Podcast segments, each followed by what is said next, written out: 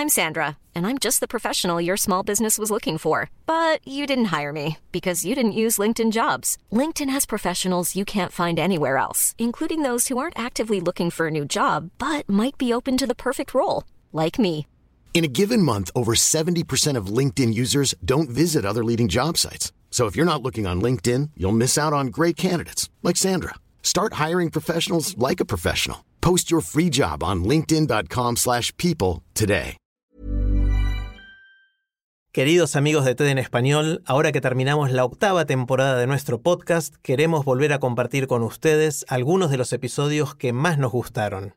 Les cuento también que estamos preparando la novena temporada que empezará en julio de 2022. Recuerden que si quieren suscribirse al boletín semanal de ideas en nuestro idioma, ver las charlas de TED en español o seguirnos en las redes sociales, pueden hacerlo en tedenespanol.com. Los dejo con la charla de esta semana. En el mundo hay más de 270 millones de migrantes, personas que viven lejos de su lugar de origen. De esos, unos 70 millones lo son en contra de su voluntad y muchos sufren violaciones de sus derechos humanos. Bienvenidos al podcast de TED en Español, soy Jerry Garbulski. En su charla en TEDx Tarragona, Sani Ladán nos relata de manera explícita su largo y duro camino para llegar a España desde Camerún. Sani es ahora activista y trabaja para mejorar la vida de los migrantes.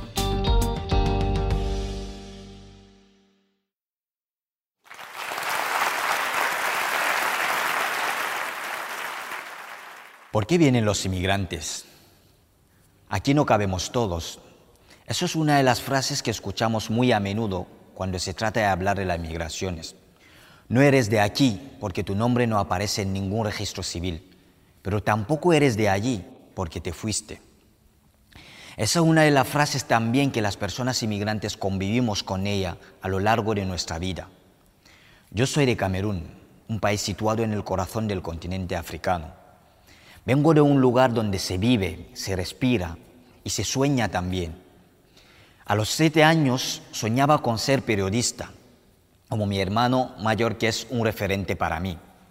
Recuerdo que me ponía delante de un espejo en mi cuarto y miraba fijamente a un punto simulando dar los informativos.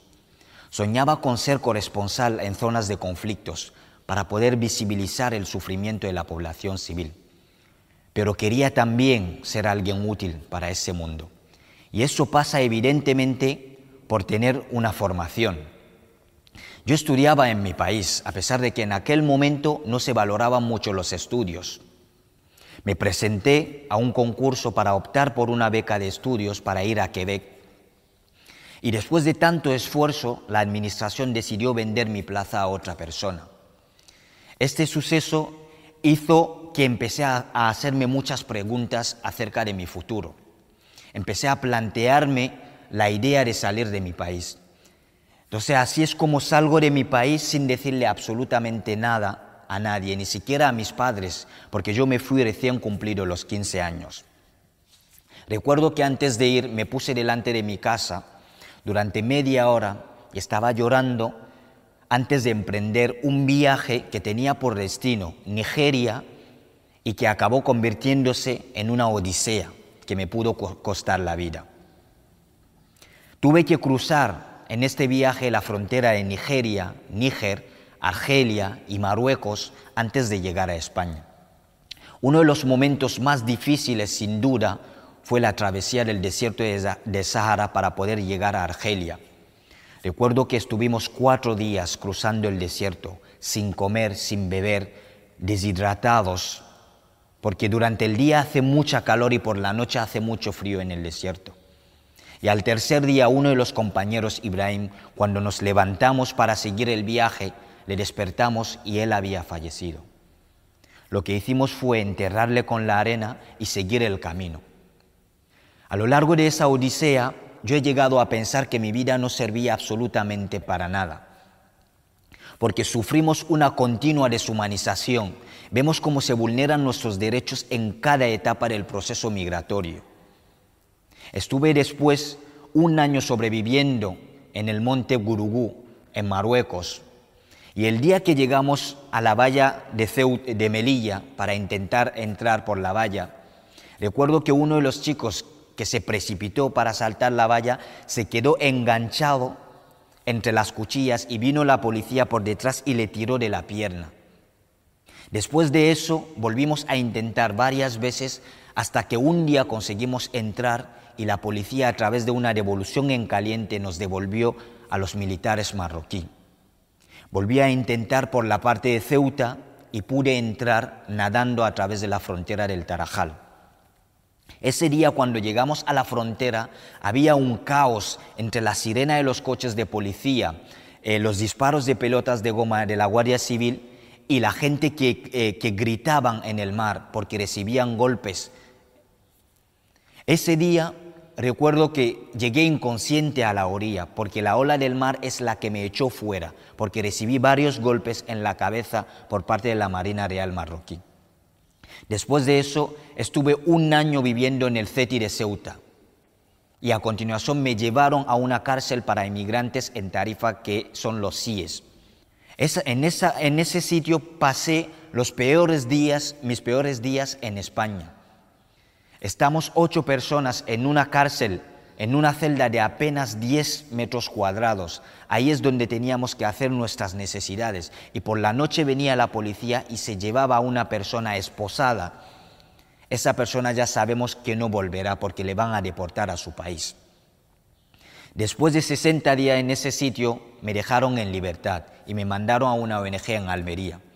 Yo seguía teniendo la idea de retomar mis estudios, Ahí es donde pasó algo que marcará mi vida para siempre.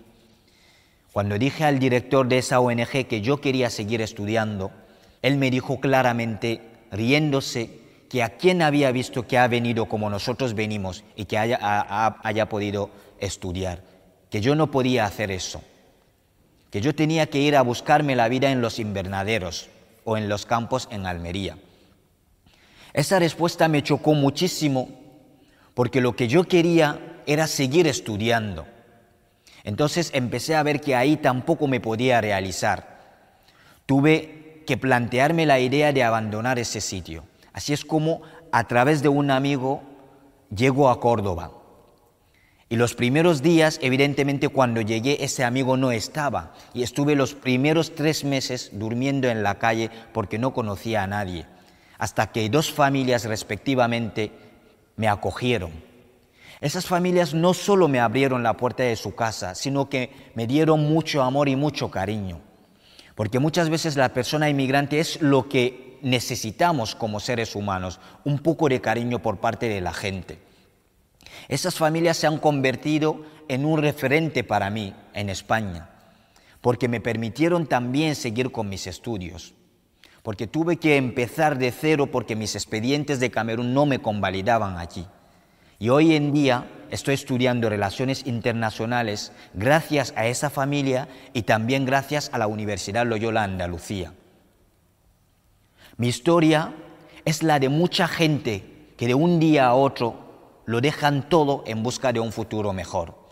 Y hay también gente que se ven obligados a salir por conflictos o por catástrofes naturales.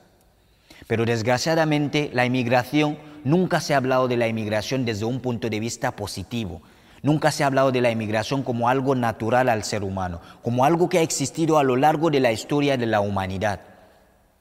Hemos visto como en España se ha pasado de acoger el barco Aquarius el verano pasado a impedir la salida del Open Arms para poder rescatar las embarcaciones que están a la deriva en el Mediterráneo. Hemos visto también cómo se está criminalizando a la gente que se dedica a salvar vidas en el Mediterráneo.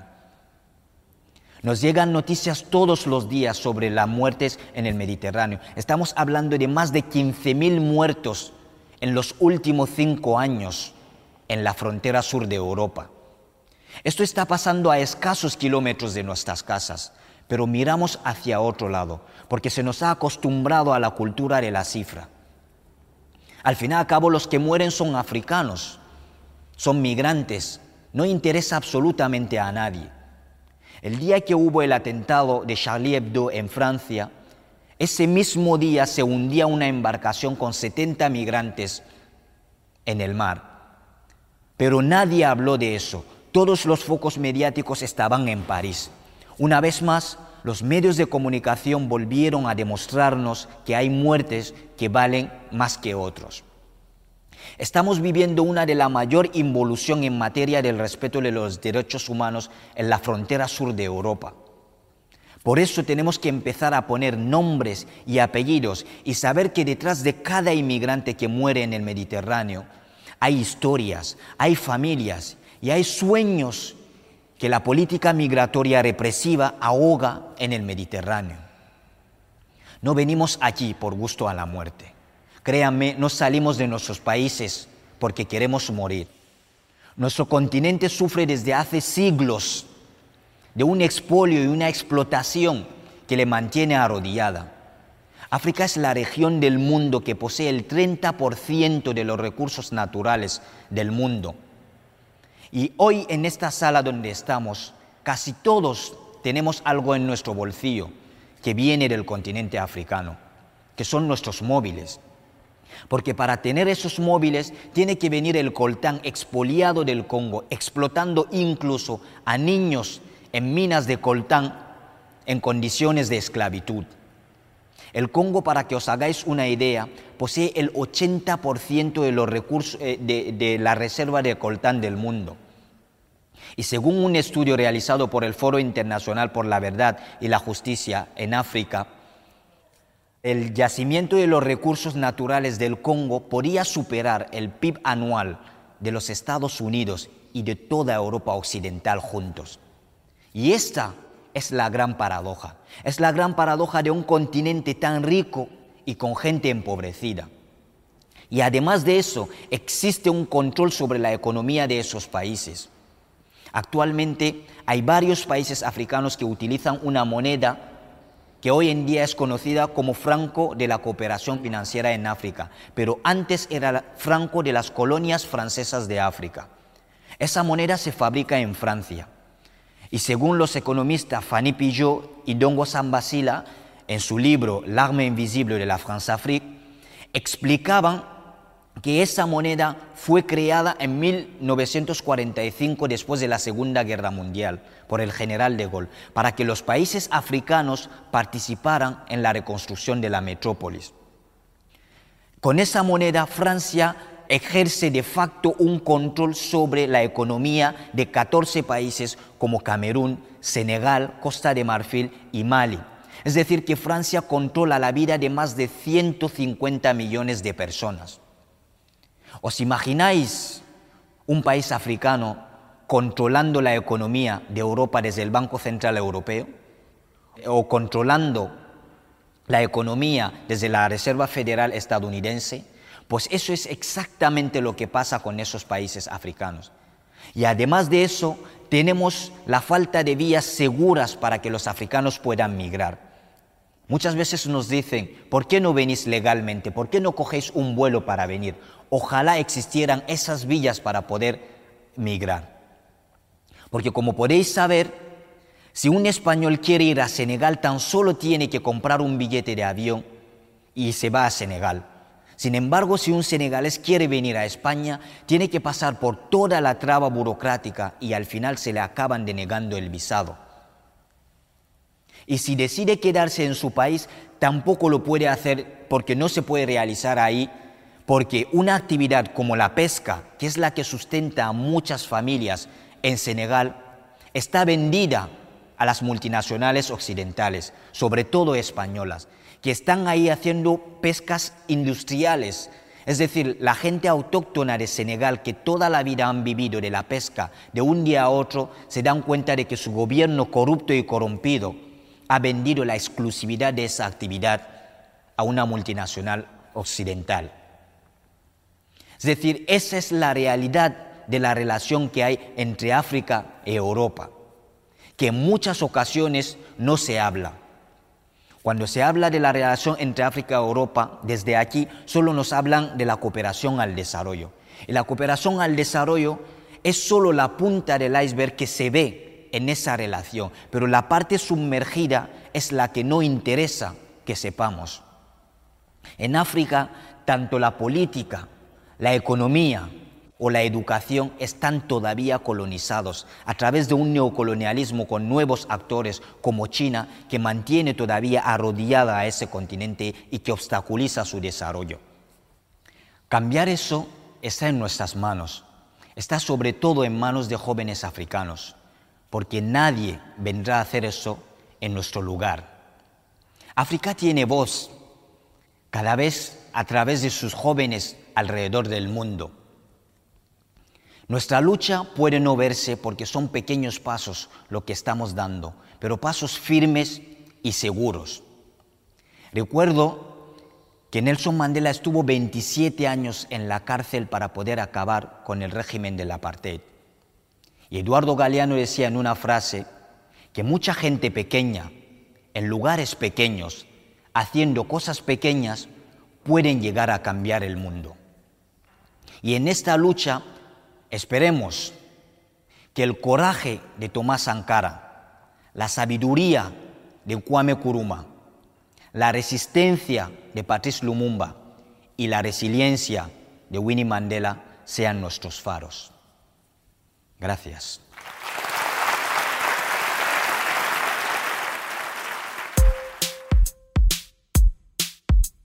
Si les gusta TED en español, la mejor manera de apoyarnos es compartiendo el podcast con sus amigos. Pueden encontrar todos los episodios en Spotify, en Apple Podcast o en tedenespanol.com. También nos pueden dejar un comentario en la página de Facebook de TED en español. Soy Jerry Garbulski y los espero en el próximo episodio.